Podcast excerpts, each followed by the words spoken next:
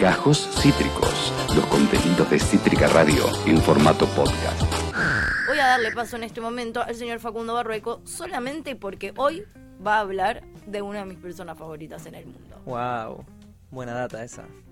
Bueno, ayer fue el cumpleaños de María Gabriela Pumer, ¿sí?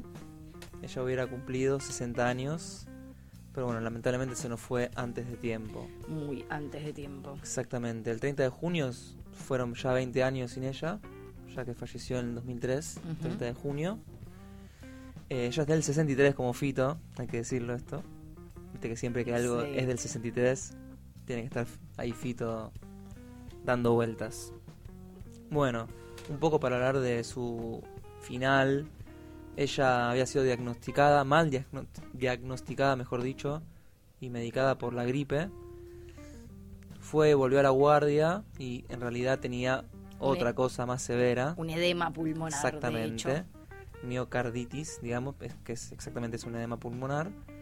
Después hubo una causa judicial al respecto, donde algunos médicos fueron imputados. por- Cuatro, de hecho. exactamente, por homicidio culposo.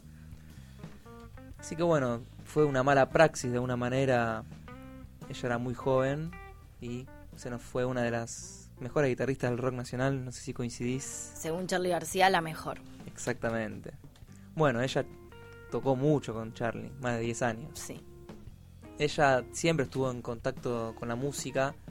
Hay que decir que creció en un entorno familiar de músicos y músicas. De hecho, es la sobrina de Celeste Carballo. Exactamente, además de ser Celeste Carballo su tía, era nieta de Juan E. Pumer, que era un guitarrista del ámbito del tango. Sí. Su hermano también, un gran músico, de hecho, bueno, amigo y tocaba con Lito Nevia, con... Sí, sí, con Spinetta también. Eh, su hermano mayor, Lito Pumer, también era guitarrista en ese momento de Spinetta. Nada más y nada menos. Exactamente. Y también su hermano fue como una figura importante en su vida, ya que desde que ella era una niña, eh, su hermano se dio cuenta que tenía ya tenía un- talento. exactamente, tenía talento musical. Así es que él le dice a los padres, che, eh, tiene talento esta chica. Me parece que podríamos habilitarle una guitarra, ¿no? Aunque sea mujer. Sí, sí. Así que bueno, ella empezó a tocar piano, guitarra desde muy temprana edad, hizo también eh, prácticas de ballet, de danza. También de su hermano heredó gustos musicales, más que nada por los Beatles, Genesis, Nina Simone, Joao Gilberto. Y bueno, su carrera arranca en los 80. eh, ella fue parte del grupo Rouge, que era un grupo también totalmente femenino, que hacían jazz, soul. eh, y posteriormente, bueno, ahí estaba Mavi Díaz también, Sí. de cantante. que después fue con Viudas e Hijas. Exactamente. Posteriormente, entre el 83 y el, no- y el 88, viudas e hijas de rock and roll, que sacaron tres o cuatro discos, ahí ya, eh, bueno, ella formó parte de esa banda también, quinteto, totalmente eh, de mujeres, ¿no? Sí. 100% de Y muy mujeres. performático también, como que Exacto. encontraron otra vuelta. Sí, y sí. telonearon a artistas del carajo con Viudas e Hijos. Sí, Aunque fueron muy bastardeadas también y les tiraban cosas arriba del escenario. ya se puede hablar de eso, ¿no? Pero bueno. Bueno, básicamente esta banda, como bien vos decís, también tenía como tintes de humor, ¿viste? sus canciones eran como pegadizas y medio Lollipop. lollipop su hitazo. Después tiene un tema que habla del FMI, ya en esa época, Amo. una locura. Eh, bueno, posteriormente ella también empezó a tener un poco más de relevancia, a raíz de que tuvo en la gira de Peluzón of Milk de, de Flaco Spinetta. Eh, también se sumó en dos discos de su tía, de Celeste Carballo. Sí. Celeste en Buenos Aires y Chocolate Inglés. Así que como que ya estaba asomando, digamos, su talento Fuertemente. fuertemente en el ámbito del rock. Pero luego llegó la convocatoria más importante de su carrera, decir. se podría decir. Sí. Cuando Eh, la ve el señor. Carlitos. Carlitos. ¿Quién más sino Carlos, no? ¿Qué más sino Carlos? Bueno, a finales de 1993, cuando el negro García López deja de tocar con Charlie, deja de ser el guitarrista, momentáneamente por lo menos, eh, entra en la formación María Gabriela E. Ella grabó con Charlie un montón de discos, entre ellos La hija de la lágrima, Ujú. Estaban llamas cuando me acosté, el MTV Unplugged, Influencia. Eh, participó en muchísimos discos y también desarrolló y su... en la gran mayoría de las giras de todos esos años. Sí, también, bueno, ella Que fue fueron literal por el mundo. bueno, estuve escuchando un reportaje que ella misma cuenta que capaz llegaba a la casa después de dos meses y cambiaba la ropa de la valija y Y se salía. volvía a ir, claro. Exactamente. Em, así es como, bueno, estuvo tocando muchos años con Charlie. Y en esas giras a veces un poco locas. Sí, Em, forjaron un vínculo muy zarpado que de hecho mucha gente dice que Charlie, a- o sea, a ninguna persona en el mundo le respondía, o sea, respondía o le daba la bola que le daba a ella. Mm. Como que fue su mayor cable a tierra en la historia. Sí, sí, era su amiga.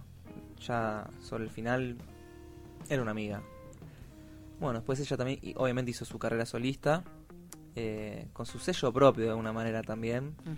Eh, siempre contó ella que estar eh, rodeado de músicos era importante para ella, incluso en las bandas que tenía previamente era como la composición era grupal y en este caso es como que tenía canciones guardadas que nunca había mostrado y se decide como a sacar eh, en dos discos. El primero en 1997 se llamó Señorita Corazón y el segundo disco Perfume que me parece un discazo ese. Un discazo. Discazo mal. Un discazo mal. Después sacó un EP en 2001 y ese fue como lo último. último. Después, bueno, vino la crisis en Argentina y algo muy loco. Después yo ahora voy a contar algunas curiosidades después de haber hablado de todo esto. Bueno, obviamente que participó en Peluzón of Milk de Spinetta, que bueno, es un... A mí, para mí es un discazo de Un- flaco un hito- solista. un, un hito en la historia de la música nacional. Sí, sí, tal cual. Bueno, en el año 2000 cuando saca Perfume, tiene muchas colaboraciones dentro. Charlie García, Richard Coleman, Fito Páez incluso. Pero tiene una colaboración, una colaboración bastante extravagante de alguna manera, que es con el mismísimo Robert Fripp. Es el histórico guitarrista y loco de King Crimson. Mm. Ella, él lo conoció en 1995 en unos seminarios que estaba haciendo él eh, con su proyecto de los gauchos alemanes. Bueno, lo conoció En esa. y en el disco Perfume hay una canción que se llama Introducción que la compuso el mismísimo Robert Fripp. Así que Datazo. hay como un datito. Después, bueno, ya hablando como de su producción, tiene una curiosidad que el EP que saca en 2001, que es Pocket Pop, tuvo como el, el ingenio, la, la cualidad de, en lugar de estar en una cajita, tenía como era como una lata circular, Amo. medio como de crema o de, no sé, caramelos. Y esa era como la presentación de, del EP, dejando atrás un poco el, la convencional cajita Compact Disc. Exactamente. Y este EP y otra serie de canciones lo iba a presentar el 20 de diciembre de 2001. Pero bueno, ya sabemos lo que pasó. Pasaron cosas el 20 de diciembre del 2001 en este país. Exactamente. Eh, bueno, el disco random de 2017 de Charlie fue expresamente dedicado por él hacia a modo homenaje hacia su, su amiga, ¿no? Sí, con un Twitter que por favor no leas porque me hace llorar literalmente ese Twitter.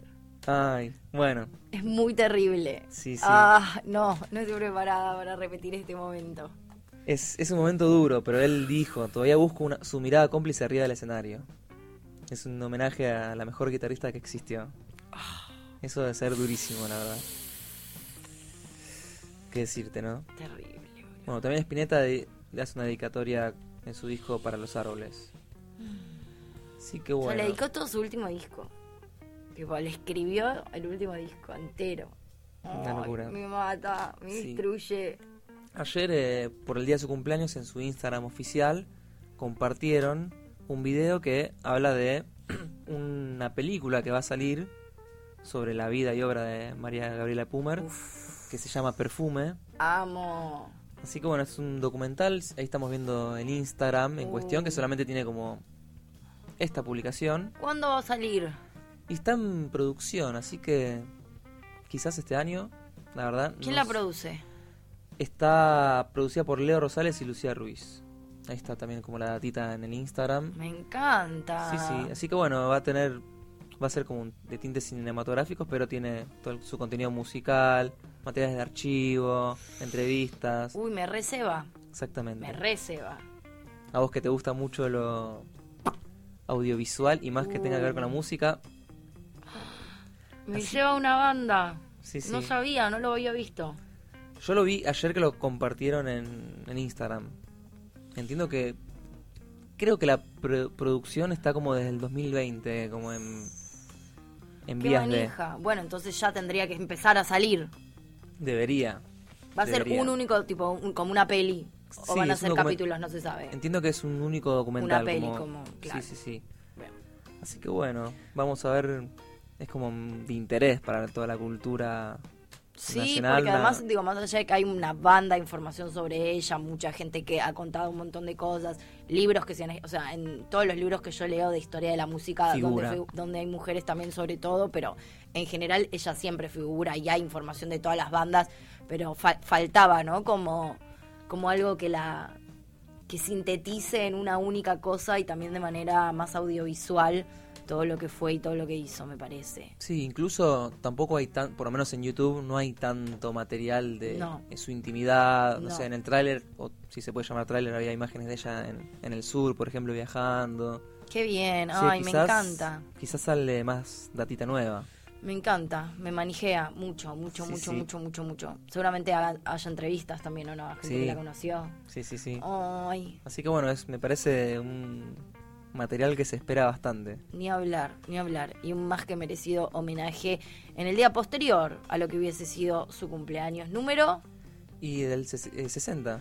número 60. Sí. Qué delirio. Bueno, en fin, me encantó. Bien.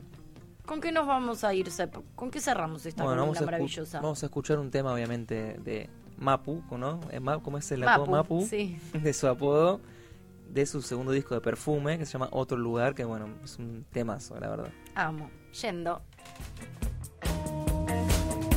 Acabas de escuchar Gajos Cítricos. Encontrá los contenidos de Cítrica Radio en formato podcast en Spotify, YouTube o en nuestra página web.